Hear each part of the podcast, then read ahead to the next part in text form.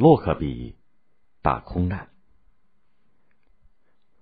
华灯初上时分，英国伦敦的希斯罗国际机场依然是一派繁忙的景象。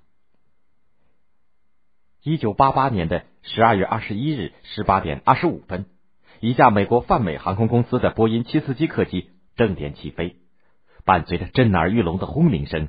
这架航班号为幺零三的宽体客机展开它银色的翅膀，矫健的飞向了夜幕初挂的天空。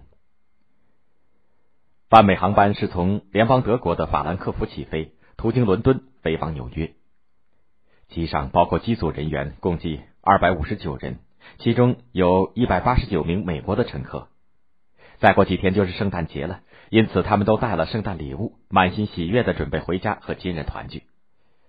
机舱内，旅客们有的在听音乐，有的喝着饮料，轻声的聊天，有的在读书看报。前面就是浩瀚的大西洋了。越过大洋，彼岸温馨的家正在期待他们。他们早就已经归心似箭了。忽然，机长詹姆斯·麦克夸瑞耳机当中传来地面指挥站发出的气象信息和指令：北大西洋英格兰海岸的上空正有风暴形成，幺零三次航班应该立刻改变航向。向北经苏格兰上空绕过风暴区，麦克夸瑞立刻遵照地面的指令，熟练的改变航线。这在飞行当中是常有的事儿。女士们、先生们，我们正在飞临苏格兰的洛克比上空，高度是九千六百五十四米，飞行正常。波音小姐柔美的声音回响在机舱里，空中小姐推着精巧的食品车。微笑着给乘客们送上一份份可口的晚餐和饮料。此时，银色的机翼下面就是白雪皑皑的苏格兰大地，颜色深一些的是大片大片裹着银装的森林，在金黄色的落日映照下，闪耀出一抹柔和而迷人的玫瑰红的光晕。再往前就是洛克比小镇了，从近万米的高空俯瞰，微小的犹如点点蚁穴。洛克比镇上的一些居民，这个时候吃罢晚饭后不久，正在悠闲的散步。这远离尘嚣的小镇，平时难得听到飞机的声响。正当飞机的引擎声由远而近的传来的时候，人们都不由自主的抬头仰望。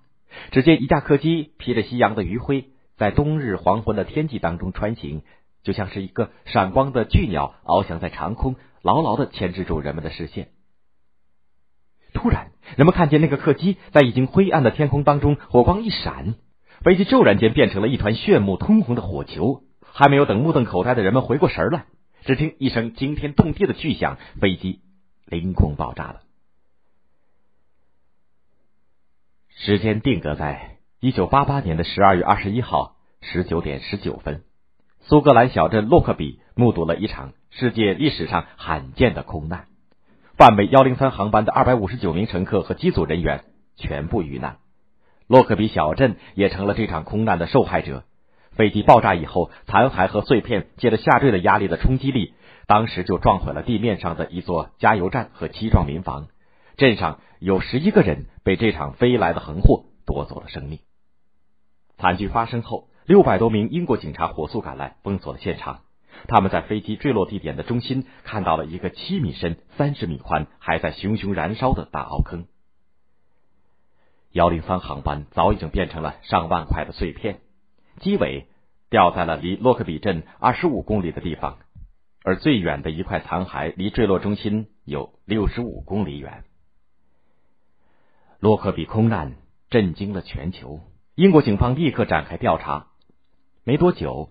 飞机失事的两个黑匣子就找到了，由八名专家组成的小组开始对他们记录的资料进行详细的分析和研究。一千多名科技人员紧张的对飞机残骸进行化验和分析。很快，警方又有了突破，他们在离失事中心几英里的地方又找到了一个毁坏的箱子。一周以后，也就是十二月二十八号，英国的一位洛克比空难负责调查的人员宣布。泛美航空公司幺零三航班可能是被恐怖分子放置的高爆可塑炸药炸毁的。这种高爆可塑炸药有电子定时的双重起爆装置。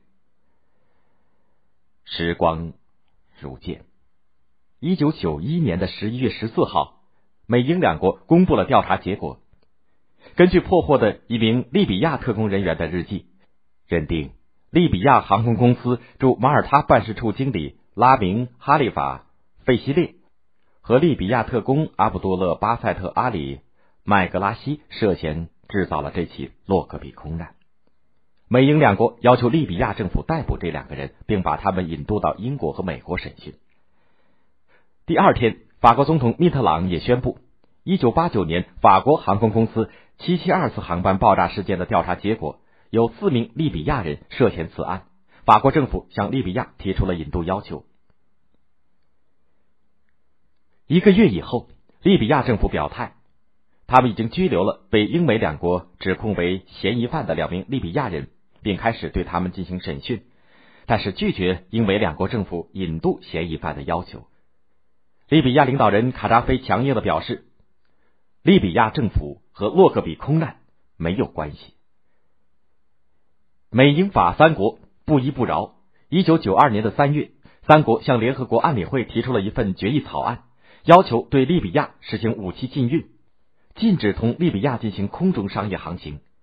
在这年的十一月，安理会通过决议，对利比亚实施全面的制裁，以迫使他交出两名嫌疑犯。双方僵持了好多年。后来，阿拉伯联盟和非洲统一组织提出一项建议，在英美之外的第三国对两名嫌疑犯进行公开公正的审判。英美两国和利比亚都接受了这一斡旋。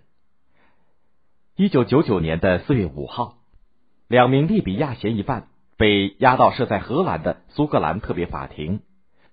同一天，联合国宣布暂停对利比亚的经济制裁。二零零零年五月。苏格兰特别法庭在荷兰的海牙开始正式审理洛克比空难案件。第二年一月底，特别法庭宣布最后的裁决，判决麦格拉西有罪，处以终身监禁；另一名嫌疑犯费希列无罪，并当庭释放。